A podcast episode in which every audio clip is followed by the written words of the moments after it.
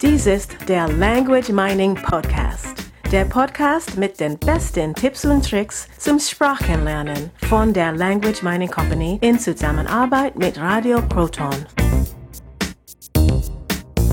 Ja, hallo, da sind wir wieder mit dem Language Mining Podcast. Ich bin äh, heute in der Buchdruckerei, du, Entschuldigung, Buchdruckerei Lustenau und äh, vor mir sitzt die äh, Christine äh, Schwarz-Fuchs, die Geschäftsführerin der Buchdruckerei. Und ja, hallo Christine, freue mich, dass du da bist. Hallo Carsten. Ja. Ja, ich war ganz begeistert, als ich die Christine kennengelernt habe. Wusste ich gar nicht, dass sie so gut Englisch spricht und ähm, ja, habe dann durch Zufall erfahren, wie gut sie es kann und habe hab mir das angehört. Und ja, ich würde ganz gerne von dir mal erfahren, Christine. Das war ja nicht immer so. Du bist ja nun nicht als Muttersprachlerin geboren, sondern du bist Österreicherin. Wie hast du denn so gut Englisch gelernt? Also das erste Mal Englisch hatte ich im Gymnasium, erste Klasse Gymnasium. Ich habe erst mit zehn Jahren das erste Mal Englisch gelernt in der Schule. Ähm, die Sprache hat mich aber immer schon sehr interessiert, also überhaupt Sprachen, Englisch und Französisch, ähm, mich immer schon sehr interessiert. Ähm, ich hatte dann in der Hack, also ab 14 Jahre, einen Englischlehrer, der war Engländer. Und dann hat es mir noch mehr Spaß gemacht. Also mhm. das war Jetzt müssen wir mal, toll. darf ich dich mal kurz unterbrechen, ja. mal ganz kurz für die Nicht-Österreicher, was ist eine Hack? Eine Hack ist eine Handelsakademie.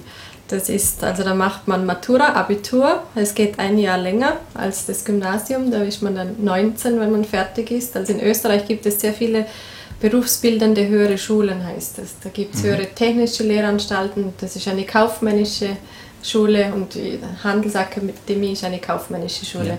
Also, also es ist wie Gymnasium, aber es dauert ein Jahr länger, weil man auch sehr viele kaufmännische Fächer hat. Wir hatten auch Business English zusätzlich zum normalen mhm. Englisch, also ja. Ausbildungsfach auch Französisch, Français Commercial. Ja. Und normale Französisch, also alle Fächer auch auf, mit wirtschaftlicher Ausrichtung. Und wie viele Stunden pro Woche hattest du dann etwa? Englisch? Ja wenn ich das noch wüsste. Ja, genau. Also, ich sage jetzt mal drei bis vier Stunden pro Woche. Ja. Aber er hat uns sehr gefordert. Also wir mussten also damals schon englische Nachrichten im Fernsehen anschauen, mhm. egal ob man ähm, über Satelliten das empfangen konnte oder nicht. Das waren dann ein, zwei Schüler in der Klasse, die überhaupt Kabel oder Schüssel hatten. Das hatten man ja früher noch nicht. Und ja das, die haben dann das aufgenommen, da sind wir alle zusammengekommen, haben uns diese Nachrichten angeschaut und analysiert, weil wir mussten dann als Aufgabe über die englischen Nachrichten berichten. Also der hat uns schon sehr gefordert, ja. aber das hat auch Spaß gemacht. Könntest du heute sagen, dass das genau das war, was dich jetzt auf das ähm, ultimative Englischniveau gehoben hat?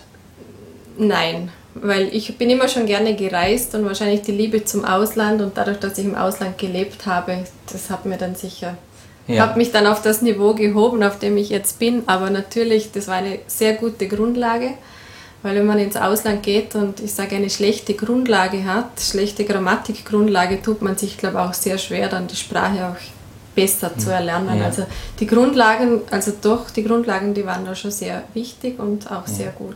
Du sagtest gerade Ausland. Wie lange warst du im Ausland und in welchem Ausland? Also während des Studiums war ich in Australien ein halbes Jahr. Habe dort studiert, Auslandssemester gemacht, Economics an der UNE, also University of New England in Armidale. Und nach dem Studium habe ich gearbeitet. Also mein erster Job war in den USA, in Portland, Oregon, ähm, am Flughafen im Marketing, Aviation Marketing Research, hat es mhm. ganz genau geheißen, die Abteilung. Und, und später habe ich dann auch noch in Irland gelebt und gearbeitet bei zwei Druckereien. Also ich habe dann eine Mischung gehabt. Australisches Englisch, amerikanisches Englisch, irisches mhm. Englisch.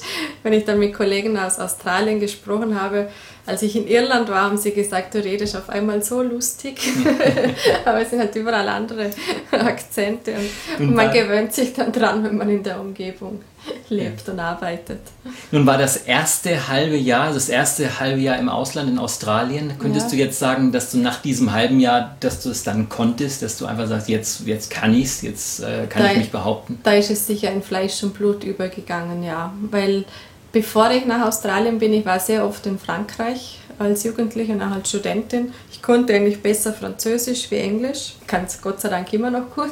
Aber als ich in Australien war, sind mir die Wörter oft nur in Französisch eingefallen, nicht auf Englisch. Ja. Und, und dann ein halbes Jahr lang immer Englisch reden, also das hat schon sehr viel gebracht. Und nach Australien war auch also Englisch für mich die erste Fremdsprache, nicht mehr Französisch. Mhm.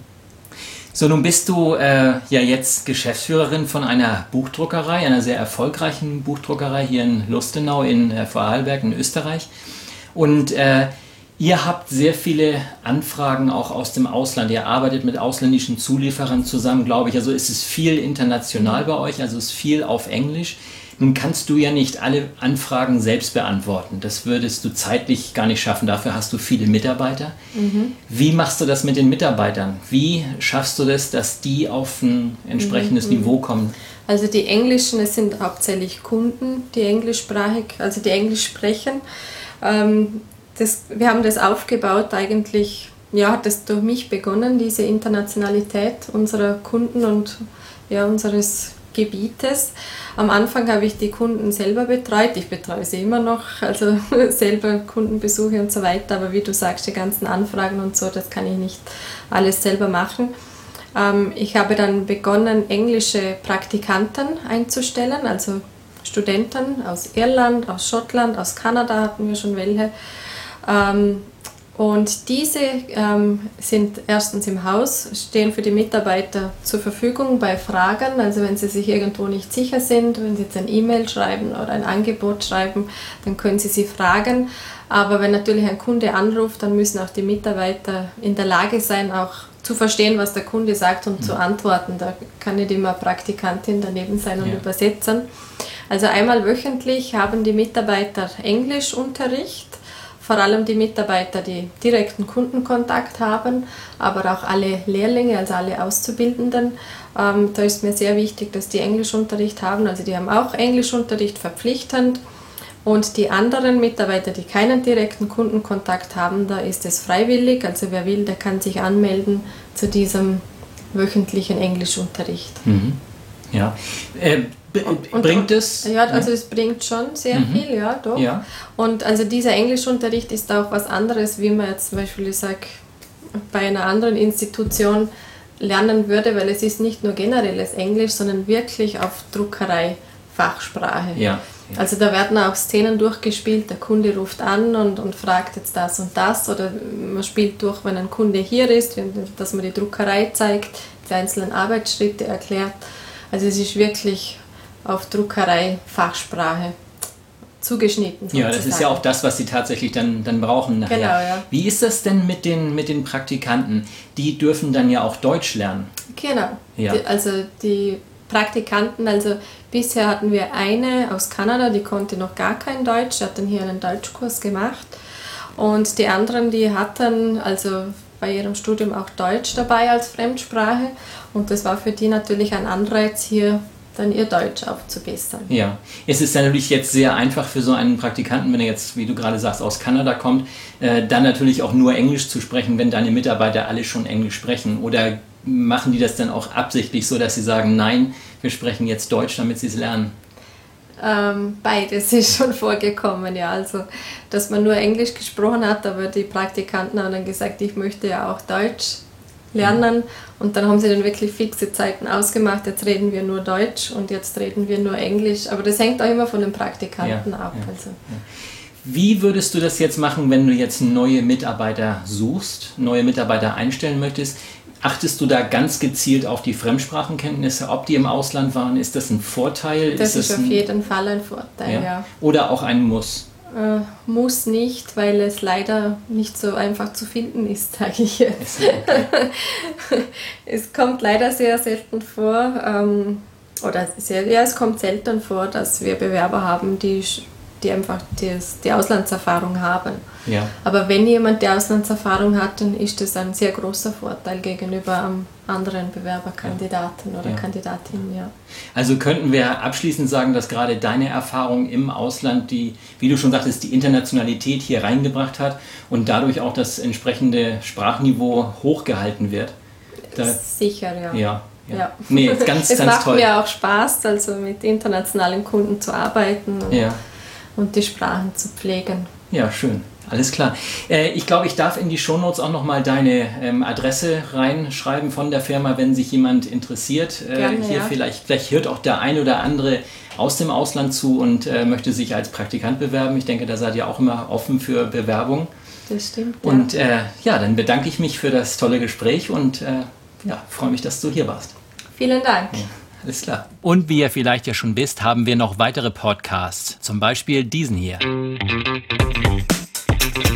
Dies ist der Word des Tages Podcast. Erklärungen in deutscher Sprache für Merriam-Webster's Word of the Day.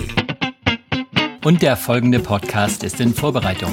We are GermanLanguageMiningCompany.com. Here we're featuring your German language learning experiences while promoting your business at the same time. Let's listen in. Das war der Language Mining Podcast. Der Podcast mit den besten Tipps und Tricks zum Sprachenlernen von der Language Mining Company in Zusammenarbeit mit Radio Proton. Weitere Informationen finden Sie unter www.languageminingcompany.com und www.radioproton.at.